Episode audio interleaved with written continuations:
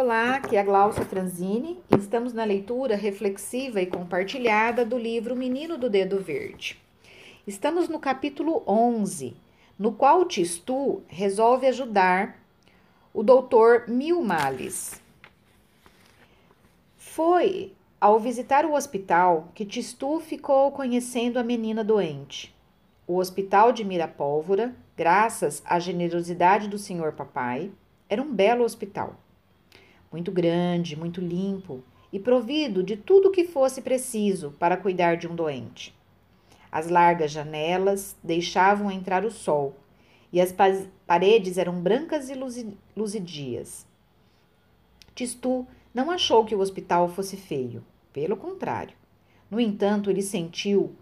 Uh, como explicá-lo? Ele sentiu que alguma coisa muito triste ali estava escondida. O doutor Milmales, diretor do hospital, viu-se logo.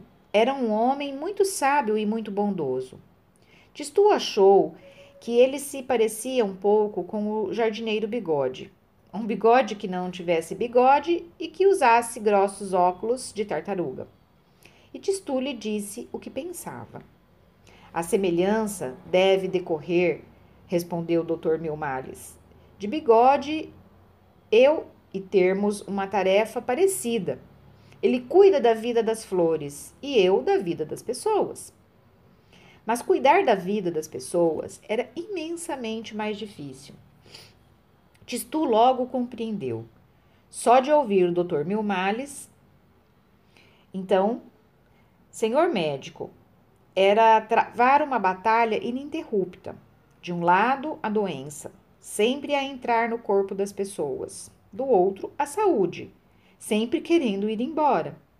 E depois havia mil espécies de doenças e uma única saúde. A doença usava todo tipo de máscara para que não a pudessem reconhecer. Um verdadeiro carnaval. Era preciso desmascará-la, desanimá-la, pô-la para fora e, ao mesmo tempo, atrair a saúde, segurá-la, impedi-la de fugir. Você já esteve doente, Tistu? Perguntou o doutor Milmales. Nunca, doutor. Nunca mesmo? Realmente o doutor não se lembrava de que tivessem chamado por causa de Tistu. Enquanto Dona Mamãe tinha muitas enxaquecas e o senhor papai sofria às vezes do estômago. O criado Cárulo tivera uma bronquite no último inverno, mas Tistu nada, nada de nada. Eis um garoto que, desde o nascimento, não sabia o que fosse varicela, ah, resfriado, enfim, um caso raro de saúde perfeita.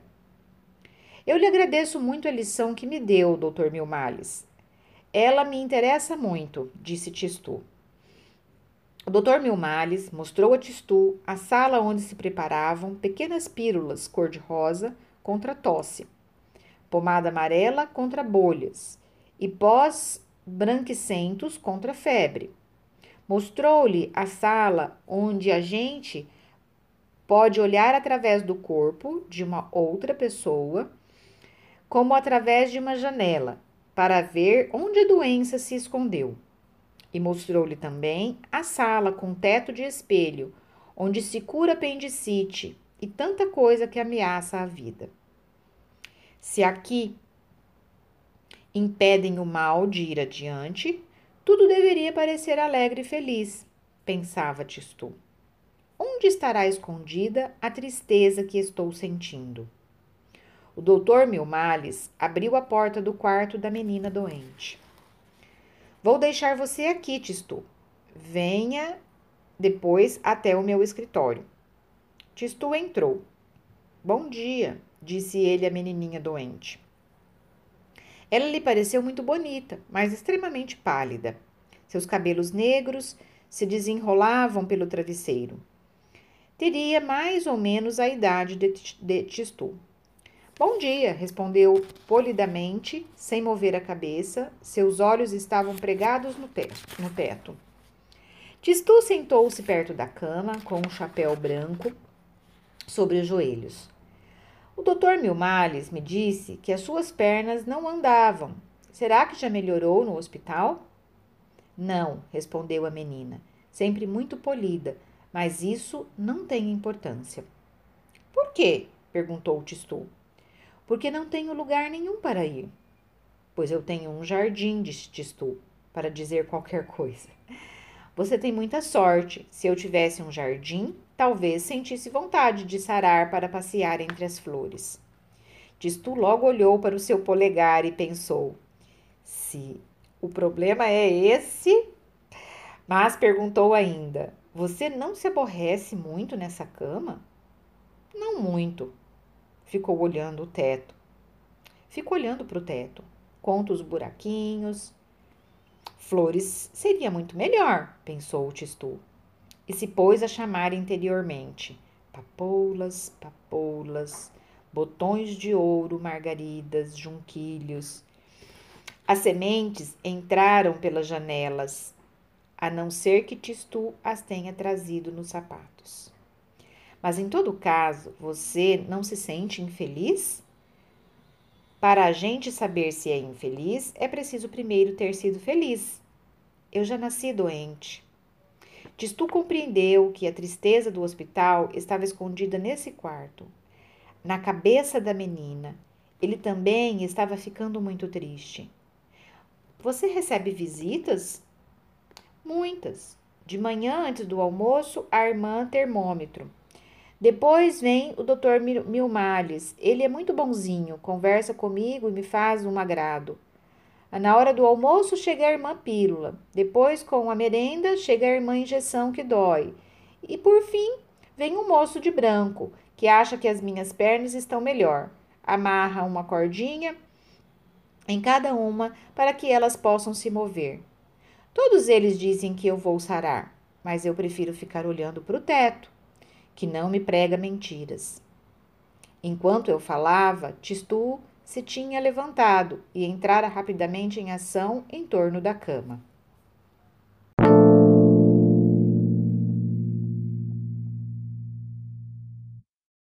Olá, aqui é a Gláucia Franzini e estamos na leitura reflexiva e compartilhada do livro O Menino do Dedo Verde. Estamos no capítulo 11, segunda parte. Então, Tistu é, levantou rapidamente entrou em ação em torno da cama da menina, da menina doente. Para essa menina sarar, pensava ele, é preciso que ela deseje ver o dia seguinte. Uma flor, com sua maneira de abrir-se, de improvisar surpresas, poderia talvez ajudá-la. Uma flor que cresce é uma verdadeira adivinhação, que recom recomeça cada manhã. Um dia, ela entreabre um botão, no outro desfralda uma folha mais verde, mais verde que uma rã. Num outro, desenrola uma pétala. Talvez essa menina esqueça a doença, esperando cada dia uma surpresa. O polegar de Tistu não tinha descanso. Pois eu acho que você vai sarar, disse ele. Você também acha? Acho sim, tenho certeza. Até logo. Até logo, respondeu polidamente a menina doente. Você tem a sorte de ter um jardim.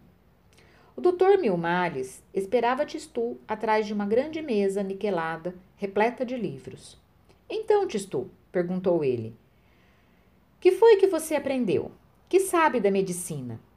Aprendi, respondeu Tistu, que a medicina uh, não pode quase nada contra um coração muito triste. Aprendi para que a gente, para a gente sarar, é preciso ter vontade de viver. Doutor, será que não existem pílulas de esperança? O doutor Milmales ficou espantado com tanta sabedoria num garoto tão pequeno. Você aprendeu sozinho a primeira coisa que um médico deve saber. E qual é a segunda, doutor? É que para cuidar direito dos homens é preciso amá-los bastante. Ele deu um punhado de caramelos a Tistu e pôs uma boa nota no seu caderno. Mas o Dr. Milmales ficou ainda mais espantado no dia seguinte, quando entrou no quarto da menina doente. Ela sorriu, tinha despertado em pleno campo. Narcisos brotavam em torno da mesa da cabeceira. Os cobertores eram um edredom de pervincas. A grama crescia no tapete e finalmente a flor, a flor em que Tistu se desvelara, uma esplendida, esplêndida roseira, que não parava de se transformar, de abrir uma folha ou um botão, e que subia pela cabeceira da cama, ao longo do travesseiro. A menina já não olhava o teto, ela contemplava a flor. De noite, suas pernas começaram a mover-se. A vida era boa.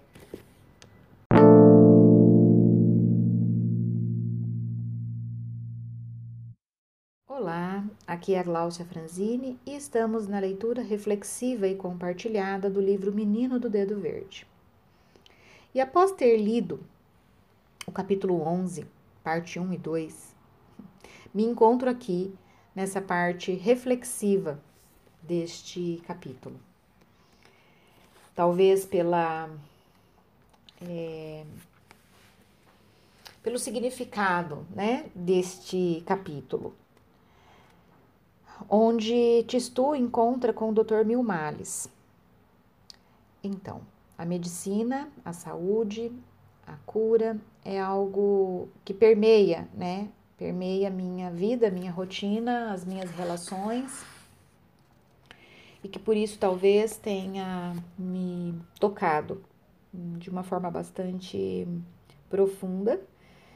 É, e eu talvez ainda busque as palavras. Né? Então, o que me chamou a atenção aqui é quando o Tistu ele ele fica encantado, né, com, com o hospital, porque ele imaginava ser um lugar diferente. Então ele viu um lugar arrumado, organizado, limpo. Porém, ele se deparou com uma sensação de tristeza, né? E como ele, ele se indaga, né? Como uma pessoa poderia é, se curar ou sarar se ela se sentia triste, né? Então foi quando ele questiona isso, né? Ele começa a se questionar em relação a isso. E o Dr. Milmales leva Tistu para conhecer uma paciente, a menina doente. Então, ele começa a perceber que essa menina ela deveria de ser uma menina alegre, feliz, né? Mas que ali havia tristeza escondida, né? Então a frase que ele diz é assim, né? Se aqui impedem o mal de ir adiante, um hospital, né? Se o hospital é um lugar que impedem o mal de ir adiante, tudo deveria parecer alegre e feliz. Porque, ora, é um local que se combate o mal. Onde está escondida a tristeza que eu estou sentindo? E olha que coisa interessante. Isso aqui me remete à questão do campo, né? Como nós muitas vezes não percebemos, mas quando a gente entra em determinados lugares ou a gente começa a se relacionar com algumas pessoas, a gente começa a sentir algumas coisas. Onde está escondida a tristeza que estou sentindo? Né, ele sentiu, né? ele percebeu né, que algo oculto existia ali, além daquelas paredes, daquela organização, daquela limpeza, dos medicamentos, da sala cirúrgica, de tudo aquilo que era para combater o mal. Ele sentiu que lá existia a tristeza. E isso é muito importante, a gente começar a perceber, a sentir, né, os estímulos. Por que, que eu estou sentindo isso? Ontem eu ainda comentava com uma paciente sobre isso, né? que esta semana eu tive uma sensação de exclusão. É, e quando eu me dei conta de que eu estava me sentindo excluída, é, eu precisei, uh, porque aí comecei a ficar chateada, irritada, né? E, e me senti vítima, né? Obviamente. Então foi onde eu, quando eu, quando eu me dei conta desse sentimento, eu me chamei uh, atenção, né? Eu me chamei para uma conversa, para uma reflexão.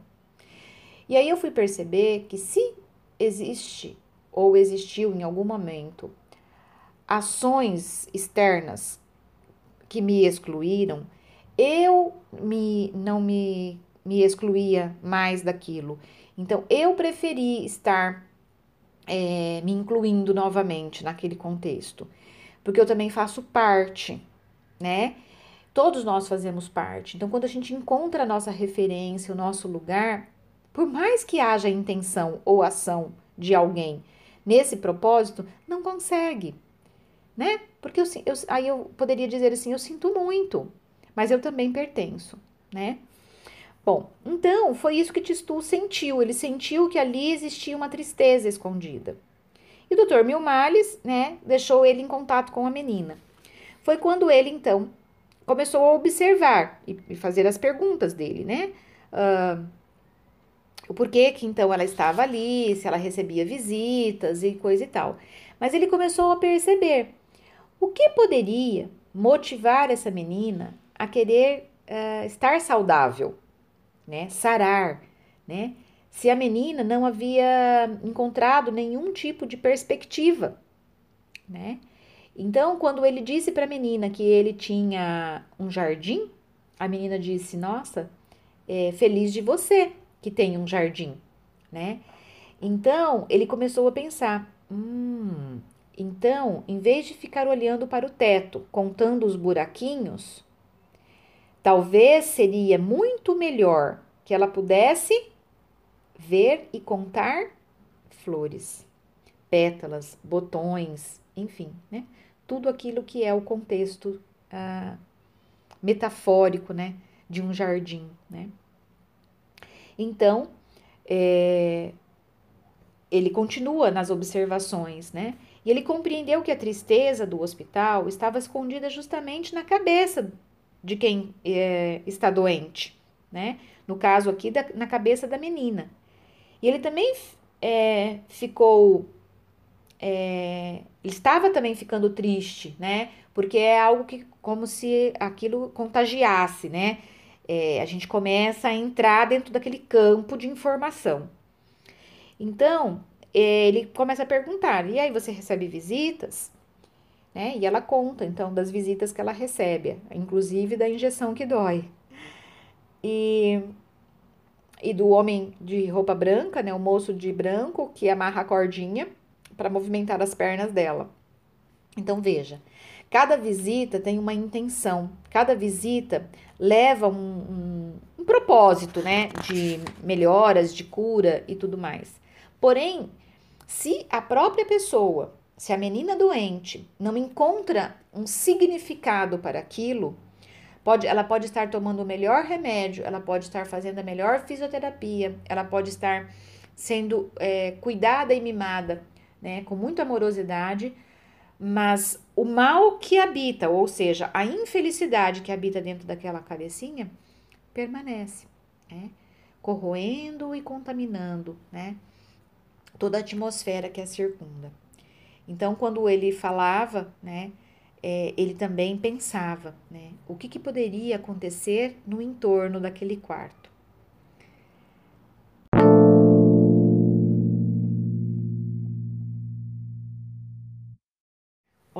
Aqui é a Gláucia Franzini e estamos na leitura reflexiva e compartilhada do livro Menino do Dedo Verde. Estamos na reflexão do capítulo 11, parte 2. É, então, o Tistu, ele começa a refletir, né? O que aconteceria naquele quarto, né? Se uma flor se abrisse e improvisasse surpresas, será que isso ajudaria a menina doente, né?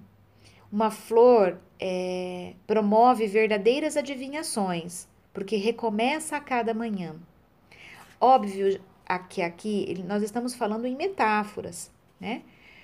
Então, a cada estímulo né, que nós nos é, atribuímos, né, que nós nos colocamos em direção, nos causa verdadeiras ah, desabrochar mesmo, né? A cada dia a gente percebe algo diferente, a gente amplia as nossas é, consciências.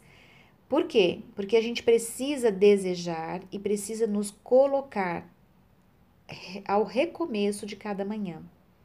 Há sempre algo novo, algo inusitado, algo que pode ser diferente do dia anterior, né? Então ele diz que um dia então entreabre um botão, né? Num outro desfralda uma folha, uma folha verde mais verde do que uma rã. Então, assim, nós podemos nos surpreender com as pequenas delicadezas, com as pequenas nuances que o dia pode nos oferecer. Né?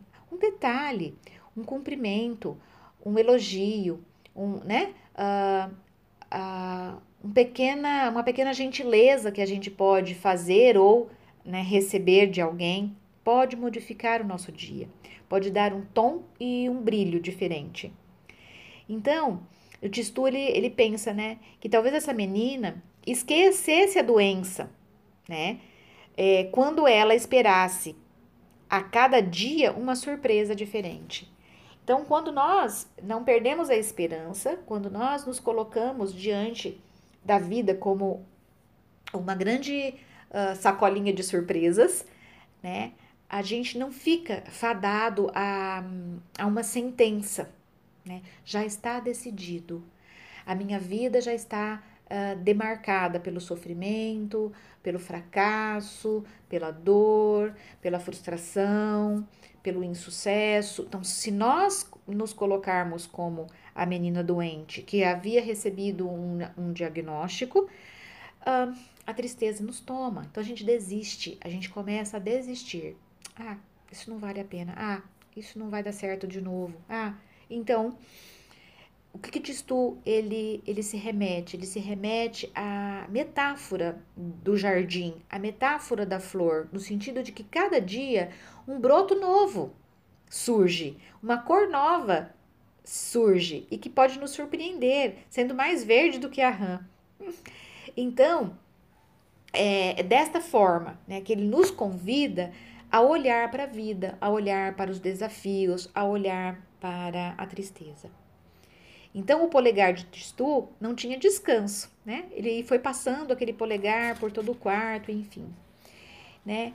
E aí, o professor Milmales deu uma boa nota para, para o Tistu, né? Ele realmente percebeu que o menino ah, havia tido interesse pelo tema e tudo mais, mas ele se surpreendeu, né? Ficou espantado quando ele, no outro dia, né? É, ele entrou no quarto da menina e ela sorriu, né? A menina sorriu ela tinha despertado em pleno campo. Olha, quando a gente é, percebe que o, o olhar ele sai do tapete, ele sai do solo e ele vem para o horizonte ou para as estrelas, há ali uma mudança de postura. Há uma mudança não só fisiológica, mas uma mudança de contexto.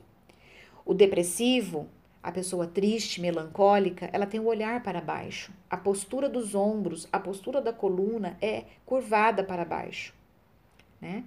Então, uma vez eu fui é, surpreendida pelo questionamento de um mestre, de um professor, que ele dizia: Você já viu alguém chorar olhando para cima? Né? É, as lágrimas se recolhem, né? Ele disse. É, as pessoas, quando choram, elas se embotam, elas se curvam para baixo. É como se a água então descesse como cachoeira, né? As lágrimas descessem como cachoeira. Então, quer dizer, o nossa, a nossa postura fisiológica também pode mudar um estado emocional, né? Um estado espiritual. Então, o doutor Milmales percebe que essa menina sorriu, né? Vê então ela rodeada das flores e o que acontece? A menina já não olhava mais para o teto, e nem ficava mais contando os buraquinhos. Ela contemplava a flor. Então, se vocês levarem desta, desta reflexão esta frase, para mim é o que mais me toca a alma, né? A menina já não olhava mais o teto, ela contemplava a flor.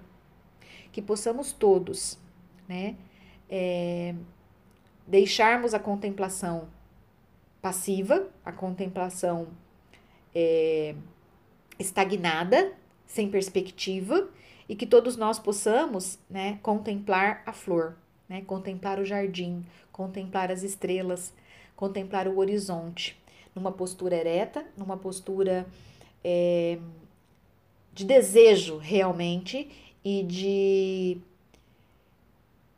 e de crença mesmo, né? De acreditar, né? Uh, que amanhã nós temos sempre muito mais possibilidades do que nós tivemos hoje. E que a nossa postura diante da vida faz toda a diferença. Então a menina já não contemplava mais o teto, e sim contemplava a flor. Fiquem com Deus, um grande abraço e até breve.